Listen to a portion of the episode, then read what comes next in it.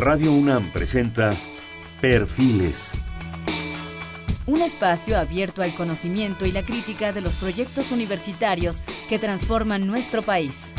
Conduce Hernando Luján. ¿Qué tal? ¿Cómo están? Buenas noches. Estamos nuevamente en Perfiles. Este es un espacio en donde conversar con las mujeres y los hombres que día a día forjan nuestra universidad.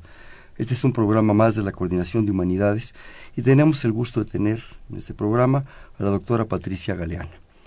La doctora Galeana es historiadora, catedrática de la Facultad de Filosofía y Letras de la UNAM y de Universidades Nacionales y Extranjeras, investigadora del Instituto de Investigaciones Históricas de la UNAM, ha encabezado la Dirección General de Intercambio Académico de la propia UNAM, el Archivo Diplomático de la Secretaría de Relaciones Exteriores, el Instituto Matías Romero de Estudios Diplomáticos de la misma Secretaría, el Archivo General de la Nación, presidenta fundadora de la Asociación de Especialistas sobre la Reforma, la Intervención Francesa y el Segundo Imperio, y nombrada presidenta de la Comisión de Historia del Instituto Panamericano de Geografía e Historia de la OEA en noviembre pasado, para el periodo 2013-2019.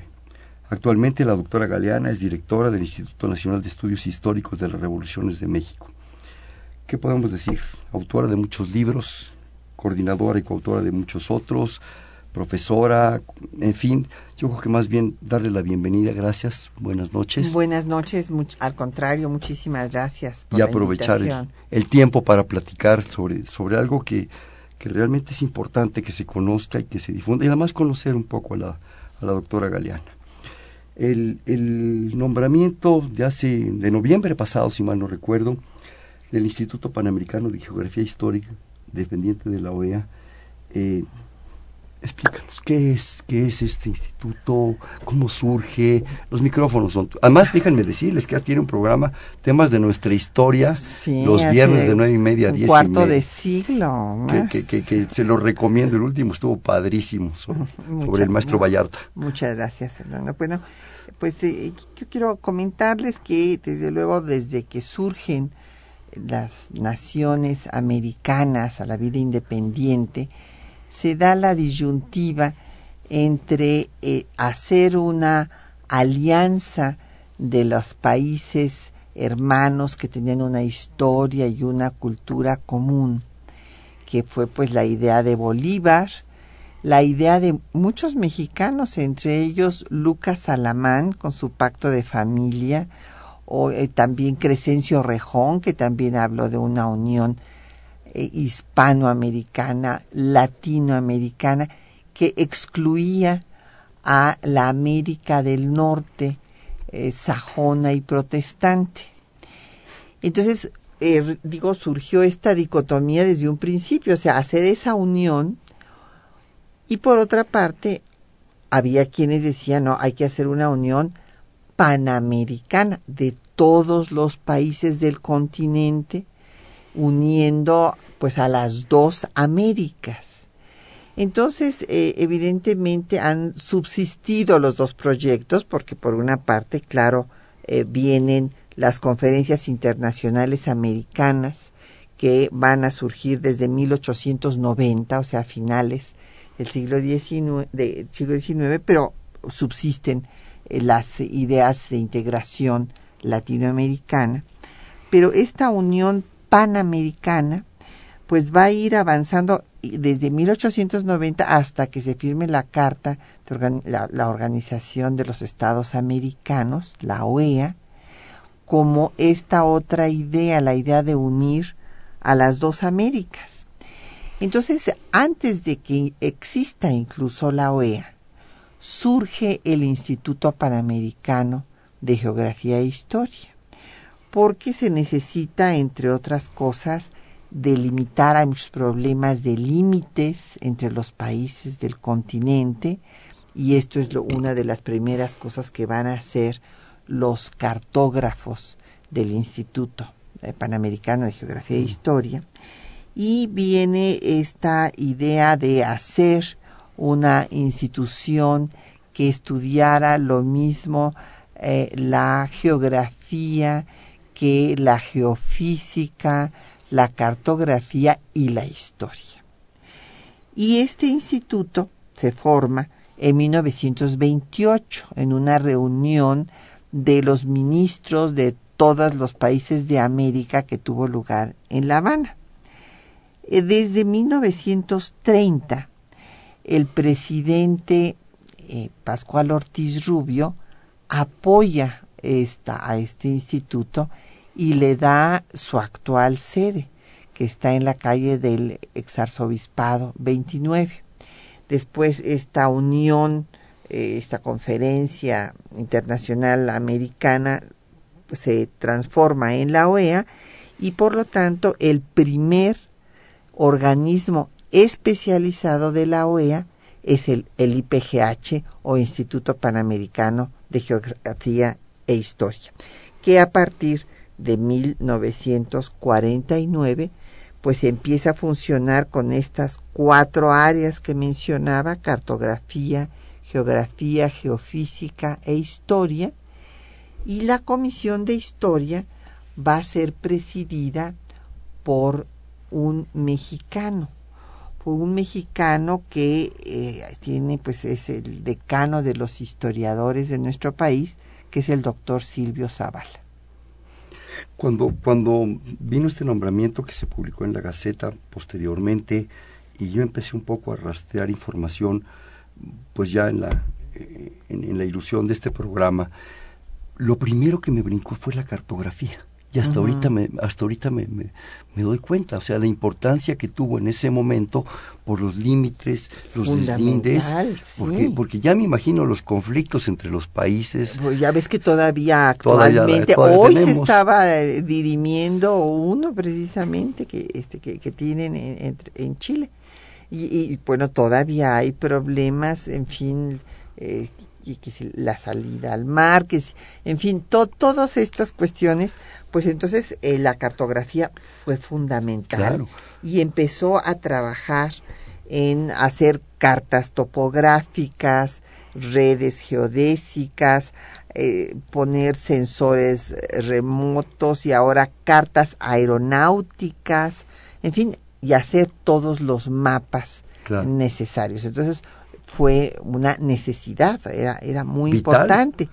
Y bueno, y también la, eh, la, el área de geografía, eh, la de geofísica y la de geografía, pues actualmente se hacen estudios muy importantes de urbanización, de impacto ambiental, el desarrollo regional, en fin, en las eh, ciudades, que, la calidad de vida que tienen estas, en fin, en en comparación con las zonas rurales y en geofísica pues se hacen eh, cosas muy importantes, la, estudios de sismología, de vulcanología, eh, en fin, eh, todo esto que la oceanografía física, todo ello pues está en estas áreas. Y de historia, pues de historia es muy importante, yo sí quisiera destacarlo, que el doctor Silvio Zavala fue el presidente de la comisión desde 1947, porque como digo, el instituto existía antes que se formalizara la OEA y después pues pasó a formar parte de la OEA hasta 1965. Un buen de tiempo. Bueno, pero una garantía el maestro, maestro sí, bueno, hizo entre otras cosas 14 tomos de la historia completa de América. Digo, nada menos. Y ah, también fue idea eh, del doctor Silvio Zavala que el doctor Sea, Leopoldo sea, nada menos, presidiera el Comité de Historia Cultural, mismo que encabezó desde 1947 hasta el 2004, eh, pues año en que eh, pues partió física, físicamente, aunque siempre está con nosotros por la obra que nos dejó y por el cariño que le, que le tenemos. Pero, este, bueno, estos dos mexicanos fueron los pilares de la Comisión de Historia. Entonces, eh, la verdad, a mí, pues me da mucho gusto que esta comisión haya regresado a México, porque pues se había ido, estaba eh, en Brasil con la doctora Cristina Miñeiro, pero, pero ya se había ido hace tiempo, desde 65, desde que la dejó el doctor Silvio Zavala, pues estuvo fuera de, eh, digamos, no, no, no, estaba encabezada por mexicanos. Entonces, pues me da gusto que ahora vuelva a estar aquí en, encabezada por este, pues por los alumnos, los discípulos. No fuimos alumnos en el aula, pero sí somos seguidores de los dos pilares de esta comisión, el doctor Silvio Zavala y el doctor Leopoldo Sea. Realmente dos pilares. ¿Quién nos recuerda el positivismo en México, verdad? Ese ah, clásico. Eh, obra obligada. del maestro, del maestro Leopoldo Sea, sí. Este, sí, realmente qué padre aclaración, porque yo, yo de veras digo, la cartografía, como que en, en, en este siglo, en este año, la cartografía ya a lo mejor muy absurdamente la da uno por sentada, pero en esos momentos, además en una América nuestra que se mueve constantemente entre volcanes, terremotos, ríos, en fin, era vital para los estados esa situación. Y otra, otra duda, eh, entre ese momento de los procesos de independencia, tú mencionabas también la fecha 1890 como un momento fundamental. ¿Qué sucede en ese momento? ¿Hay algún, algún, porque de repente me, hay 90 años, bueno, 70 ah, años que... bueno, eh, en ese periodo eh, pues está el, el, proceso de formación de los estados nacionales y hay en efecto diversos intentos de integración. Bueno, el intento bolivariano pues no logró cuajar, entre otras cosas por la inestabilidad política, incluso de México, porque aquí debía, haberse llevado a cabo una reunión que ya no se pudo concretar. Y había el, otro proyecto, el proyecto de unir a las dos Américas. Y ese proyecto, pues fue el que en 1890 eh, tuvo una, eh, pues un momento de fortaleza, pues, porque logró unir a, en una primera conferencia internacional a todos los países del continente en Washington. Y después, bueno, pues ese es el antecedente de, de la OEA. Esto, repito, no quiere decir que no hayan seguido una serie de, de eh, mecanismos, de organismos latinoamericanos que tenemos hasta el día de hoy bueno, pues eh, el presidente de México va a estar, eh, pues, y creo que ya está hoy o está mañana en La Habana para, para una reunión de uno de estos mecanismos de integración, de colaboración, de cooperación eh, latinoamericana. Y ah, coexisten los dos, tanto algunos, pues está el Mercosur, está, en fin, el ALBA, este, hay otros mecanismos. América Latina y el Caribe también están unidos. Eh, el CARICOM, etcétera. Ha habido muchos instrumentos y este tenemos ambos y creo que todos estos eh, organismos internacionales que puedan coadyuvar para el entendimiento y la cooperación entre los pueblos, pues son positivos. Claro. Eh, si me permites, empiezan a llegar aquí unas llamadas. Dolores Martínez Rivera desde Naucalpan. Felicita a la doctora por su nombramiento y un saludo al programa y a todo el equipo por cada semana lo escucha. Muchísimas gracias. Está muy feliz de escuchar a la doctora Galeana y les manda un fuerte abrazo. Muchísimas gracias. Muchas gracias a doña Dolores. Este, yo creo que esa unión ha sido un sueño en América. Y yo creo que en organismos, instancias como estas, a través de la cultura, de la educación, de los temas comunes, de las propuestas comunes, puede ser esencial, vital para, para esta propuesta de intercambio, de conocernos mejor, de ser mejores y bueno, y de tendernos las manos, ¿no?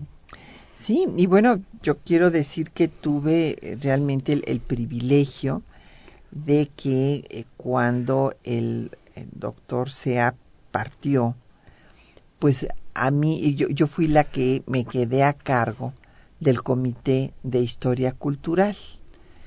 Eh, gracias este, al, apoyo de la maestra María Elena Rodríguez, una querida doctora universitaria latinoamericanista distinguida, esposa del doctor Leopoldo Sea, pues eh, tuve esta posibilidad y eh, bueno, pues ha sido para mí muy honroso. Yo presenté un proyecto que les pareció interesante para este, el trabajo, digamos, de este Comité de Historia Cultural. Ah, porque eso no lo he explicado. Quiero señalar que cada comisión de estas cuatro comisiones, cartografía, geografía, geofísica e historia, cada comisión tiene diversos comités. Entonces, pues hay comité de historia económica, de historia social, eh, de historia política, eh, de antropología, de arqueología, de patrimonio cultural, de historiografía, de enseñanza de la historia y de la historia de las ideas eh, que se quedó con el nombre de historia cultural. Entonces, cuando yo tomé a mi cargo este comité, propuse que trabajáramos en historia comparada, porque em, se ha hecho poca historia comparada. Historia comparada entre las dos Américas.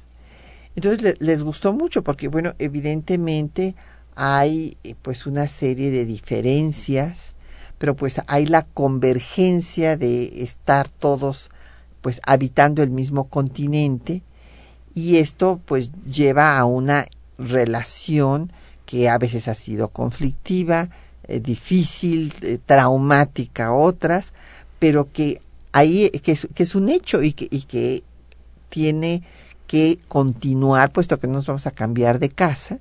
Entonces, lo mejor es que nos entendamos mutuamente. Es muy interesante ver cómo fue difícil, por ejemplo, establecer un centro de estudios sobre América del Norte. O sea, este centro eh, lo quiso crear el doctor José Luis Orozco, eh, maestro de la Facultad de Ciencias Políticas y Sociales, eh, Álvaro Matute, colega historiador también, y, y, había reticencia cuando en las universidades de Estados Unidos, en todas las universidades, había este, quien estuviera estudiando a México y en cambio México no quería estudiar a Estados Unidos por todos estos sentimientos y resentimientos. Por toda la historia que traemos, ¿verdad? Exactamente. Entonces, bueno, eh, les pareció interesante que pudiéramos hacer esta historia comparada. Ya he publicado cuatro volúmenes sobre ella. El primer volumen es un eh, volumen en el cual se ven los aspectos filosóficos, la idea del otro, eh, la imagen que se tiene cada uno, la, imagen que ellos tienen de nosotros y nosotros de ellos, en fin, eh, las eh, diferencias entre las concepciones políticas, económicas, culturales en general. Y después hice un volumen que se agotó rapidísimamente sobre historia comparada de los procesos independentistas, desde Haití hasta Canadá, o sea, desde el primero hasta el último, el donde pues hubo una independencia en la cual se sigue reconociendo a la reina de Inglaterra como, como la reina. Entonces, eh, esto les ha, ha, parecido, es muy interesante estudiar la historia de México en el contexto latinoamericano, pero también en el contexto continental. Porque bueno, además somos los vecinos, somos la frontera de Iberoamérica.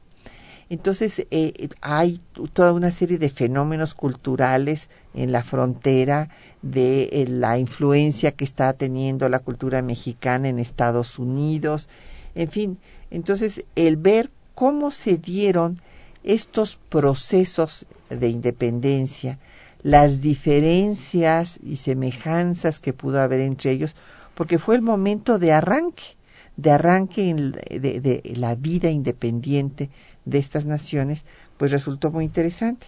Después hice otro volumen sobre eh, las mujeres, las mujeres en las Américas, y ahora tenemos en prensa una historia comparada de las migraciones. O sea, de cómo se dieron todas las migraciones. Las migraciones de Europa, eh, de África, de Asia, hacia eh, América, y también cómo se están dando las migraciones de americanos a Europa ahora, las migraciones entre los países americanos, todo lo que esto implica, los problemas que hay jurídicos, de derechos humanos, culturales, en fin, es, es un tema fascinante. Entonces, yo creo que estas, esto fue lo que seguramente pues nos sirvió para poder tener ahora la comisión de historia. Me provocas una cantidad de, reflexiones muy, muy padres. De repente pensar en, esa América, ¿verdad? Y, y, cuando se atreve uno a asomarse a la historia de Mesoamérica, desde las cuatro esquinas hasta prácticamente Sudamérica, esa definición de Kirchhoff, esa unión de las cosas, que allí está, allí está latente en muchos aspectos. El asunto de las migraciones, que como comentas, ¿no? Antes el problema de la migración, creo yo, era una cosa más bien un flujo de México hacia el norte, pero ella no. Ahora es precisamente de todas las partes y pasan por México. Toda esa situación de, este volumen ha de ser precioso, ¿verdad? Y por otro lado, la, el impacto de la cultura chicana y de toda la, la, cultura ya centroamericana que está, que está llegando hacia allá, yo creo que es algo que nos vamos a sorprender en unos años de lo que va a suceder, de lo que está pasando y de lo que viene. Sí, no, ya, ya está pasando, desde luego. Ya, o sea, impresionante. Te, te, venden tacos en todas partes. ¿verdad? Y bueno, esto este, quiere decir mucho, o sea, hay una influencia, la, la cocina es una parte fundamental de la cultura. Y, y hay la música, una... el cine, sí, sí, es todo. sorprendente. Ya no solo de México, sino de, de, toda, toda América. O sea, estamos fluyendo a un nivel y a un ritmo que realmente yo creo que no se esperaba, ¿no? Yo creo que es, es, es sorprendente. Y de estos temas comunes de, de, la historia de las ideas y eso, te comentaba hace un momento que escuchando tu programa, eh, de repente yo pensaba el asunto de las de la legislación de las constituciones de toda América. Sí. ¿Qué tantos puntos tenemos de contacto? ¿Qué tantas diferencias? Las influencias de Francia, de Estados Unidos. Y, ay, es que temas de veras hay una maravilla de posibilidades. Bueno, ahí tenemos publicado un libro que se llama eh, El constitucionalismo eh, mexicano, influencias transatlánticas y este, continentales en el cual justo se analiza esto que tú estás comentando. Este libro salió en el marco de bicentenario y el centenario. Yo coordiné las actividades en el Senado de la República y ahí hicimos este trabajo que ahora lo vamos a continuar porque pues viene el centenario de la Constitución mexicana y justamente el Instituto Nacional de Estudios Históricos de las Revoluciones de México tiene la Secretaría Técnica eh, para eh, las actividades que se van a hacer de los tres poderes en torno a la Constitución. Y creo que es muy importante, pues sí, ver cómo hay principios, qué sé yo, el juicio de amparo, en qué constituciones de América Latina tienen, o sea, ha habido influencia inclusive en, en, una constitución española, no en la última, en la constitución republicana, que, retoma el juicio de amparo, este que a, a, su vez el juicio de amparo pues tiene influencia de eh, la revisión constitucional que se hace en Estados Unidos y del habeas corpus eh, europeo. En fin, o sea, se, se va dando una retroalimentación y hay muchos aspectos de las constituciones mexicanas que han trascendido. Por ejemplo, el tema del el agrarismo. El agrarismo, bueno, pues es una bandera, el derecho agrario ha tenido un impacto en la región latinoamericana muy importante. Y bueno, pues los derechos sociales, pues hay que recordar que se establecieron en la Constitución mexicana antes que en la Constitución de Weimar de 1919.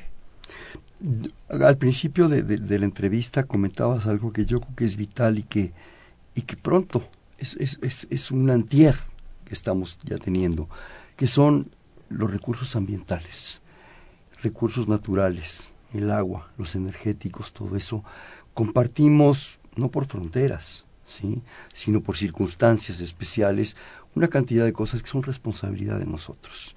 El jaguar no sabe de fronteras entre México y Guatemala, ¿verdad? Eh, Claro. La anchoeta no sabe de fronteras entre Perú y Chile. y son recursos vitales para los países y esa propuesta de tipo de recursos naturales, ambientales, hasta de hacer, no sé, todo un, toda una propuesta de que tenemos y una responsabilidad de que tenemos, yo creo que va a ser una posibilidad en la cual ustedes pueden aportar muchísimo. Sí, yo lo que les, les he propuesto, claro, eh, la Comisión de Historia tiene pues la responsabilidad de apoyar e impulsar los proyectos que cada uno de los países miembros de la OEA presenten. Pero también, pues eh, yo les he propuesto eh, que podamos hacer trabajos conjuntos.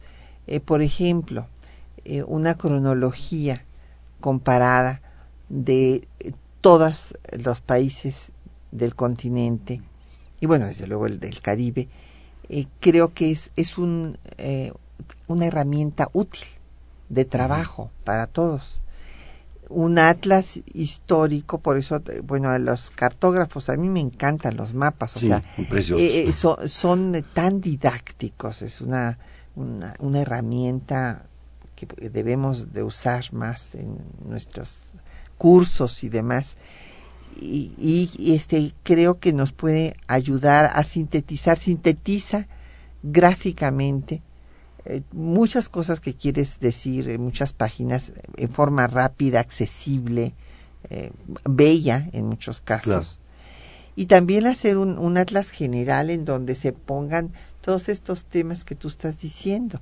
O sea, desde eh, nuestras, la, la biodiversidad del continente, los problemas que se están enfrentando, todos estos temas se trabajan en el, en el IPGH una cosa, hablando de esas partes tan visuales que te impactan de inmediato, esas propuestas como de líneas de tiempo, lo que sucedía en México, qué estaba pasando en Haití o qué estaba sucediendo paralelamente en Colombia, te dan tanta visión, tanta ilustración global de golpe que son, son esenciales y es un poco esto que tú, tú nos comentas, ¿no? Es, sí, o sea, o, un impacto global. De diferentes cosas, no sé, mientras se está dando la lucha de los liberales y conservadores aquí en, en México. Bueno, también cómo se está dando. ¿Qué en Brasil? Es, es, esa, esa misma eh, diferencia de dos proyectos de nación que en una u otra forma se repite en los otros países. Entonces, siempre es muy interesante poder ver, nos da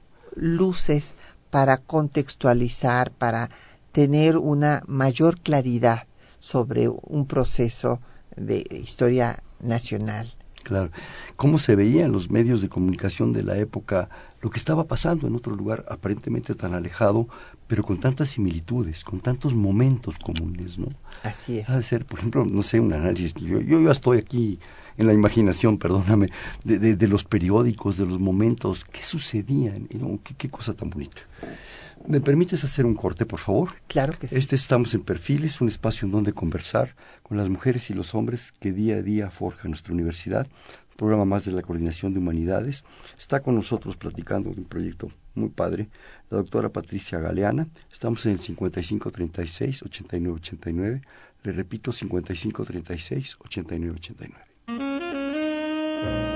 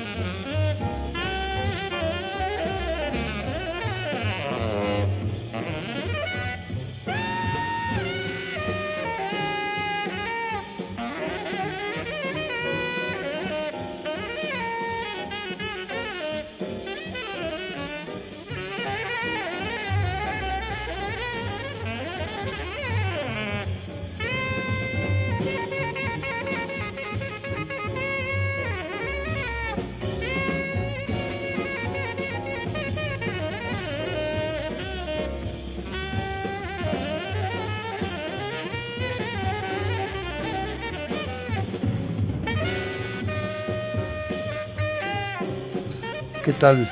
Buenas noches, estamos en Perfiles, un espacio en donde conversar con las mujeres y los hombres que día a día forjan nuestra universidad. Les comentamos que es un programa más de la Coordinación de Humanidades y está con nosotros la doctora Patricia Galeana, la eh, actual presidenta del Instituto Panamericano de Geografía e Historia, dependiente de la OEA. Nos tardamos un poquito en el corte porque estábamos viendo para ofrecérselos a ustedes la página del instituto para que la, la, doctora Galeana nos haga favor de ofrecerla por información, por las publicaciones, por una serie de posibilidades. Por, favor, por las becas, por, los premios. Platicamos de todo es eh, www.ipgh.org. Otra vez despacio, por favor. www.ipgh.org.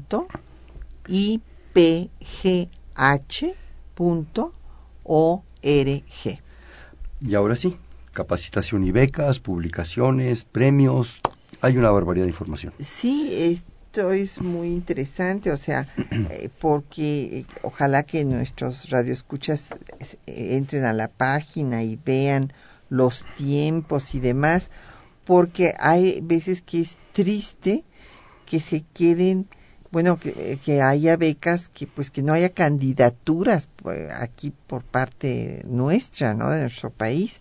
Entonces sí hay una amplia gama ahí en la página. Ustedes pueden ver los cursos que se dan las becas.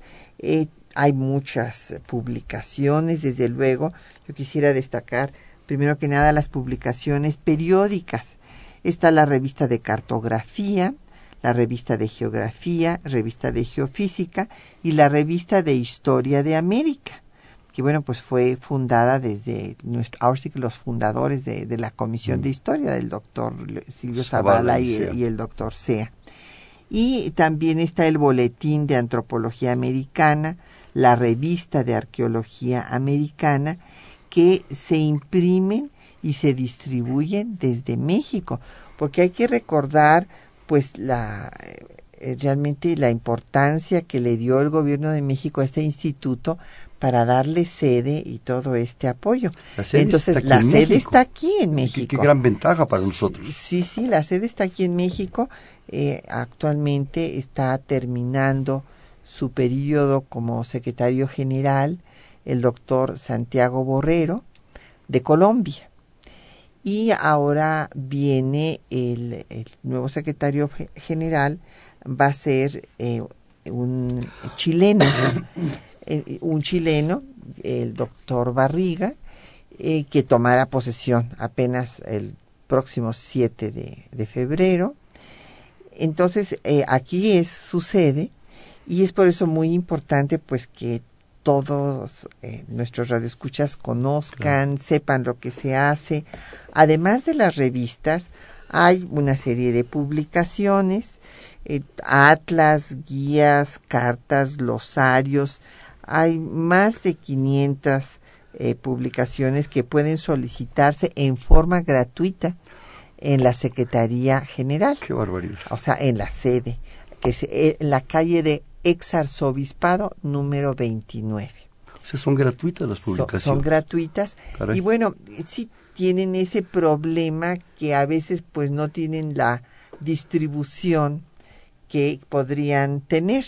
Por eso es que yo quise hacer coediciones. Claro. Entonces, la historia comparada de las Américas ha salido en coedición eh, con nuestra Universidad Nacional a través de la Coordinación de Humanidades, del Centro de Investigaciones sobre América Latina y el Centro de Investigaciones sobre América del Norte.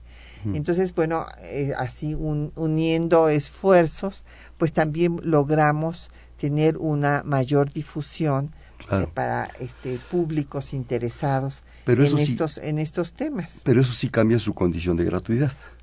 Sí, Ah, no, desde luego. Sí. Sí, eso, eso quiero decir. O sea, los que están en coedición, bueno, pues ya pues es, eh, no son eh, gratuitos, pero bueno, son precios muy accesibles. simbólicos, ¿no? únicamente para recuperar eh, lo que la inversión y poder hacer otros libros. Y se garantiza una mejor difusión. Además, tenemos que pagar las cosas que apreciemos, porque luego a veces tanta cosa gratuita. sí, luego no, se, no se aprecia. Yo, por ejemplo, en, en el Instituto Nacional de Estudios Históricos de las Revoluciones de México, estoy cambiando esto porque también era distribución gratuita. Entonces, pues nada más unos cuantos iniciados que se enteraban de que allá en, en San Ángel, en Plaza del Carmen, regalaban libros y entonces luego nos los encontrábamos eh, en donde se venden libros, este, de, viejo. no eran viejos, sino que se los habían regalado ahí. Pues no, no, no, es el plan. No, no es el plan. Yo creo que sí tienen que es una forma además pues de recuperar lo que se invierte para poder hacer más libros. Claro, además eso implica una infraestructura de correctores, de todo esto que, que, tenemos que apoyar también, pues son gente profesional, ¿no? Así es. Yo quisiera que enfatizaras un poco más en el asunto de la capacitación y las becas. ¿Qué tipo de becas? ¿Quién las puede ganar? Porque yo creo que es una oportunidad, pues, sobre todo para muchos jóvenes y estudiantes. Bueno, son becas para eh, los temas que trabaja el instituto. O sea, hay becas para historia, hay becas para cartografía, para geografía, para geofísica. Son las áreas. Sí, claro, es natural. Eh, sí, y entonces hay eh, fundamentalmente para doctorado. Son, son estas becas y eh, tienen ahí en la página pues los requisitos y los tiempos y todas las... Pero ¿cuántos jóvenes en un momento necesitan esta posibilidad para continuar sus estudios, para hacer pues tesis y, investigaciones brillantes tener, tener estos apoyos, ¿no? Claro. Y además otro apoyo que es muy importante son los premios que se dan. Claro, son premios ya a trayectoria, como es el caso de la medalla panamericana, que se da al científico que destaque más en alguno de los campos de interés del IPGH. Todo está Es lo único que está acotado por eso. pues a eso se, para eso se dedica el campos amplísimos, ¿no? Pero también eh, se premia eh, pues trabajos eh, de jóvenes, de, tesis pueden ser, de historia colonial está el premio Silvio Zavala, mm y de Pensamiento de América está el premio eh, Doctor Leopoldo Sea. Y además hay otro premio de personas que han dado los recursos para que se den estos eh, pues, reconocimientos, como el Wallace Atwood, que también es para, ese es para obra inédita en cualquiera de los cuatro campos de investigación. Está el premio Carballo Yáñez, que es para obra original en cartografía de América el premio Art Herlack, que es para eh, obra original en Geografía de América, y también el premio eh, Luis eh, Muñiz Barreto para obra original en Geofísica de América. El punto del financiamiento del propio, del propio instituto. Es a, a partir de las cuotas de todos los miembros. De todos los países. Exactamente. Exacto. Veía yo la lista de países, es amplísima, es prácticamente... Bueno, pues todos. Toda América. Sí, así es. Eh, todos eh, pagan su, su cuota para que el instituto pues pueda seguir existiendo y hacer sus trabajos. Los nuevos medios de comunicación el internet, eh, las, todo esto que manejan ahora las gentes, los jóvenes sobre todo, yo creo que es, un, es una herramienta sorprendente. ¿Están ustedes haciendo algo para estos casos? Bueno, está la página, la página web, pero este creo que hasta ahorita no, no se ha incursionado en las redes sociales y esto puede ser una interesante propuesta. Claro que, podamos estar ahí también difundiendo el conocimiento, las investigaciones que se van haciendo en el instituto. Yo creo que es un impacto actual que no podemos negar, que tiene muchos pros y muchos contras, pero yo creo que ustedes pueden aportar muchos pros. Esa posibilidad propositiva, cultural, intensa, puede competir contra cualquier cosa, sobre todo en un momento dado en que estamos viendo que este continente y estos países requieren de esa comunicación tan profunda, tan intensa. Pues sí, de, eh, del conocimiento mutuo, porque el conocimiento mutuo es lo que nos lleva a la comprensión. Claro. ¿Verdad? Si hay un desconocimiento del otro, pues es mucho más difícil la comprensión y el diálogo que necesariamente se tiene que establecer.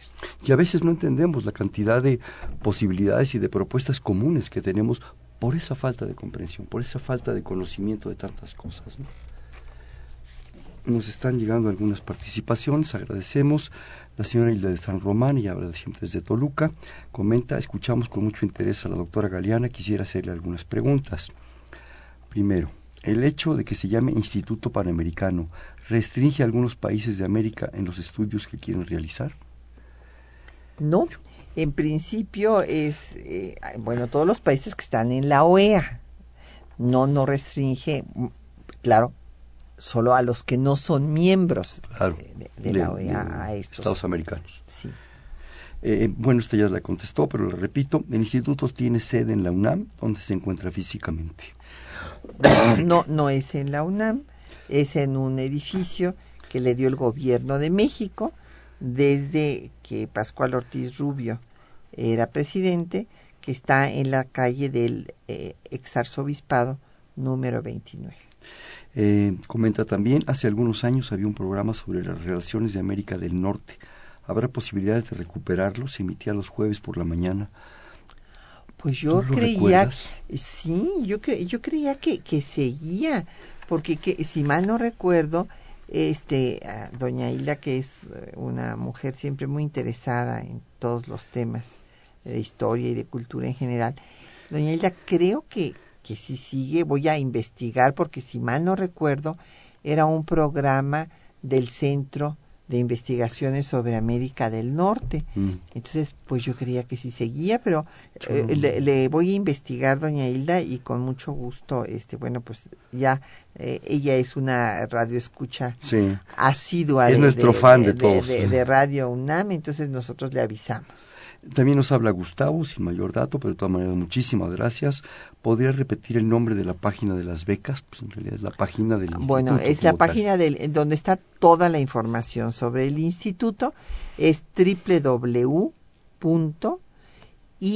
de instituto P eh, eh, de, panamericano.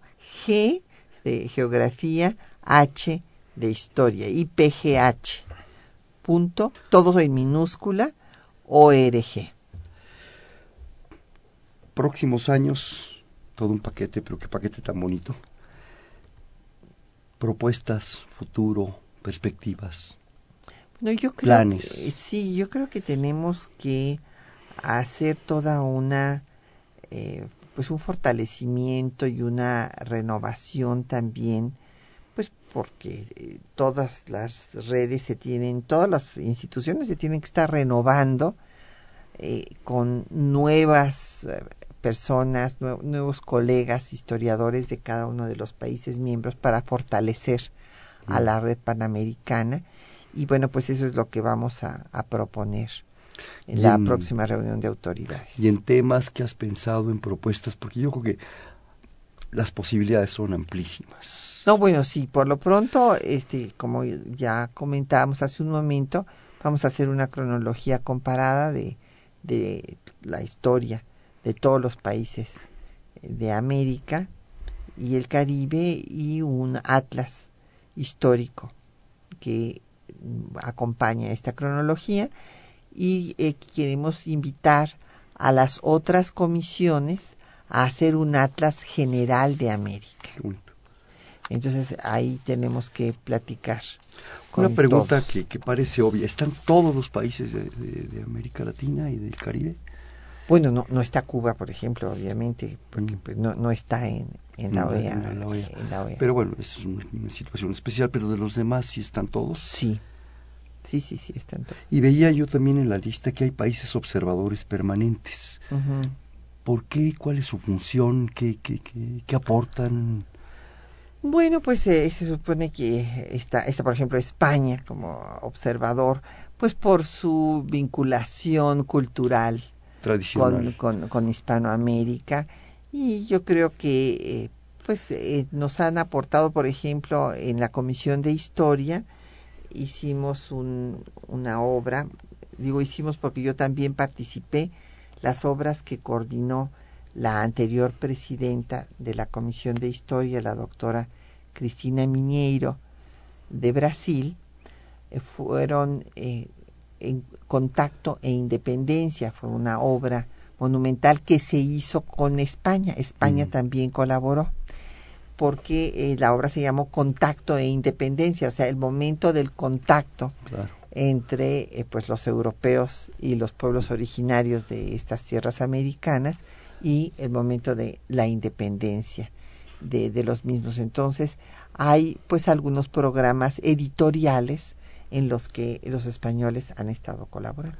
En términos de, de medios de comunicación, concretamente radio, televisión, videos, ¿tienen alguna propuesta? ¿Han pensado algo? Claro, es amplísimo, pero... Eh, no, fíjate que no, no, no hay eh, hasta ahorita ese tipo de material. Cápsulas de radio. Y, creo que este, también deberíamos de, de, hacerlo, pues para que se entere más la gente de lo que, de lo que está haciendo y que podamos difundir las investigaciones que se hacen. Claro, ambos somos apasionados de la radio, ¿verdad? Yo creo que un proyecto... Y de la difusión. Y de la difusión, eh, un proyecto de cápsulas intensas que va uno en el carro y las escucha de cinco minutos, de repente son verdaderamente muy enriquecedoras. Sin duda. O sea, hay que hacer audiolibros, en fin. De todo. Este, antes de que empezáramos el programa, justamente hablábamos de cómo la radio es un medio maravilloso que ha sobrevivido al cine, se pensaba que bueno, ya la radio iba a acabar, a la televisión, a internet, y aquí sigue la, radio. Claro. Y, llega a todos lados. Yo creo que México es un, es un país muy radiofónico, esencialmente radiofónico. Y yo creo que también una propuesta de comunicación social, de dar a conocer todas esas todos esos proyectos tan bonitos que nos platicas, para que los veamos en periódicos, en revistas, en posibilidades que nos enriquezcan, que nos retroalimenten, yo creo que sería esencial. Bueno, sí están las, las revistas, como mencionaba. Sí, pero me refiero que se hable de las revistas. Claro, este, el que no se abre lo suficiente de ellas, pues nos pone el dedo en la llaga, o sea, quiere decir que no están teniendo el impacto, la difusión que sería de desearse. Entonces creo que, que sí, tienes toda la razón. es que, es que de veras nos, nos provocas tantas, tantas opciones, tantas cosas tan padres en un proyecto tan bonito que realmente a veces se, se desborda uno. No sé, algún proyecto, alguna cosa bueno, yo quisiera, nos quedan escasos cuatro minutos, cinco minutos. ya nos vamos a despedir, pero yo quisiera decir que este pues le invité para que estuviera acompañándome en esta responsabilidad al doctor Alberto Santana, que es el director del Centro de Investigaciones sobre América Latina y el Caribe. Y bueno, pues esto creo que va a ayudarnos muchísimo para sacar adelante él este, con toda su experiencia, el trabajo, en fin, que, que tiene en toda el área latinoamericana, pues fortalece a la comisión.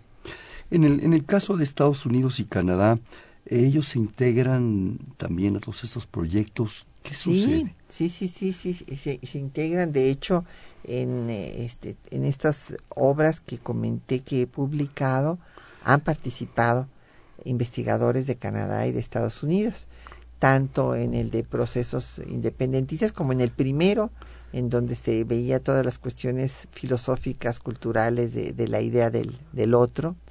Eh, eh, y sí, este, tienen, de hecho, hay un proyecto eh, que es interesante de hacer un breviario, una breve historia de América que se pudiera eh, publicar tanto en español como en inglés como en portugués para difundirse masivamente con una eh, historia integrada de todos los pueblos americanos es un proyecto que, que tienen en Estados Unidos y que tal vez eh, pues ahora en esta nueva etapa del IPGH se desarrolle. Relación con, con entidades académicas, con universidades ya directamente. Sí, sí, desde luego, o sea, este, hay una vinculación con la Universidad Nacional Autónoma de México que siempre ha participado, bueno, desde los fundadores que son, pues, universitarios de, de, corazón. De esta universidad, justamente de la Universidad Histórica de nuestro país,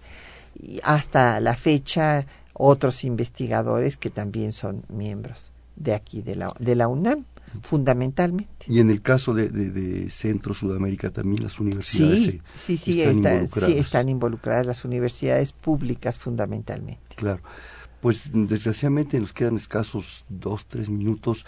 No sé, un breve comentario, una reflexión. Bueno, ojalá que no sea tan breve. No, bueno, yo creo que es muy importante que podamos eh, entender pues estos mecanismos de integración que hay en nuestro continente y que sean fundamentalmente de entendimiento para, para la cooperación y para la paz, recordando que pues la paz no es solamente ausencia de guerra, violencia, sino es eh, realmente el que nos podamos desarrollar como pueblos en toda nuestra potencialidad y para ello pues tenemos que aprender a convivir con el otro, con el diferente. A respetarnos, a conocernos, a ser nosotros. Sí. Este, por último, de alguna manera yo quisiera que no, no dejáramos de, mencionar pues la importancia de que esto esté en México, que sean ustedes, tú y el doctor Santana, quien en un momento dado pues lo están de alguna manera dirigiendo, ¿sí? aunque yo más bien diría yo concertando porque hay tantas posibilidades. Sí, claro, es, concertar, tienes mucha razón. Es, yo creo que si tenemos ese clima de concertación, de compartir, de todo eso, nos entendemos mejor, nos sabemos mejor, nos vemos mejor en el otro y con el otro. ¿sí? Bien, pues yo quisiera que, que en un momento dado eh, no sé, alguna despedida de tu parte. Ah, bueno, antes que nada, recomendar temas de nuestra historia, ah, que lo vuelvo a hacer, que me encanta los viernes de 9.30 a 10.30, es un programa que tiene la, la, la, doctora Galeana desde hace, en fin, no digamos el tiempo, lo que comparta son los contenidos, eh, en esta misma estación, en 86. Bueno, pues nada más la importancia de estudiar la historia en el contexto no solamente nacional, sino en este caso, pues regional, pero también en el contexto internacional. Eso nos da eh, otra visión, nos permite entender más nuestros propios procesos mm. y, ubicarlos en su verdadera dimensión. Me voy a robar unos segundos. ¿Qué es la historia? Como, como doctora en historia y eh, especialista. imagínate, me estás haciendo una pregunta que ha llevado tomos y tomos, pero, pero Tu, sentir es muy el, el quehacer eh, de los seres humanos, en fin, a través del tiempo y del espacio. Y es un conocimiento que necesitamos tener porque de otra forma no sabemos de dónde venimos ni tampoco podemos ver hacia dónde vamos. O sea, es la forma como es la rúbrica de programa de temas de nuestra historia, de comprender nuestro presente y actuar en él. Bueno, pues no nos queda más que decir que este fue Perfiles, un espacio en donde conversar con las mujeres y los hombres que día a día forja nuestra universidad. programa más de la Coordinación de Humanidades estuvo como nuestra invitada, la doctora Patricia Galeana. Muchísimas gracias. Al contrario, muchísimas gracias por la invitación. En la coordinación, la doctora Silvia Torres. En la producción, Araceli García Madrigal. En los controles Humberto Sánchez Castrejón, en la conducción Hernando Luján. Este fue Perfiles, un espacio en donde conversar con las mujeres y los hombres que día a día forjan nuestra universidad. Gracias, buenas noches. Perfiles, un programa de Radio UNAM.